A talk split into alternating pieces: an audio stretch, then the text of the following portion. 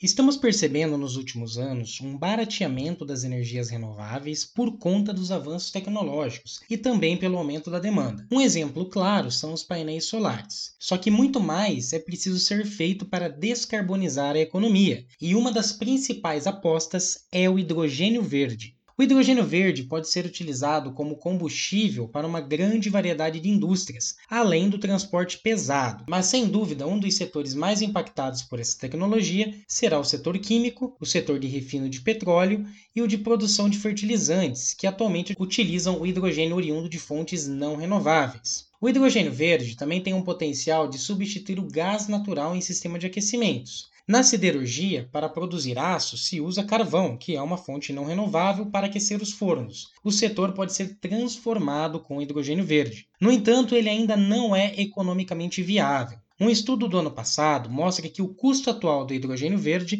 pode cair de 6 dólares por quilo para algo entre 1 e 2 dólares até 2030, sendo que até 2040 seu custo será igual ao hidrogênio utilizado atualmente. A União Europeia tem metas ambiciosas para que até 2050 14% de toda a energia consumida pelo bloco venha dessa fonte. Já os Estados Unidos pretendem reduzir o custo do hidrogênio verde em 80% já em 2030. O hidrogênio verde, sem dúvida, representa uma chave para o desenvolvimento sustentável e se enquadra perfeitamente na missão mundial de reduzir os gases que geram o efeito estufa. Aqui é Fernando Garaio para a coluna CBN Meio Ambiente.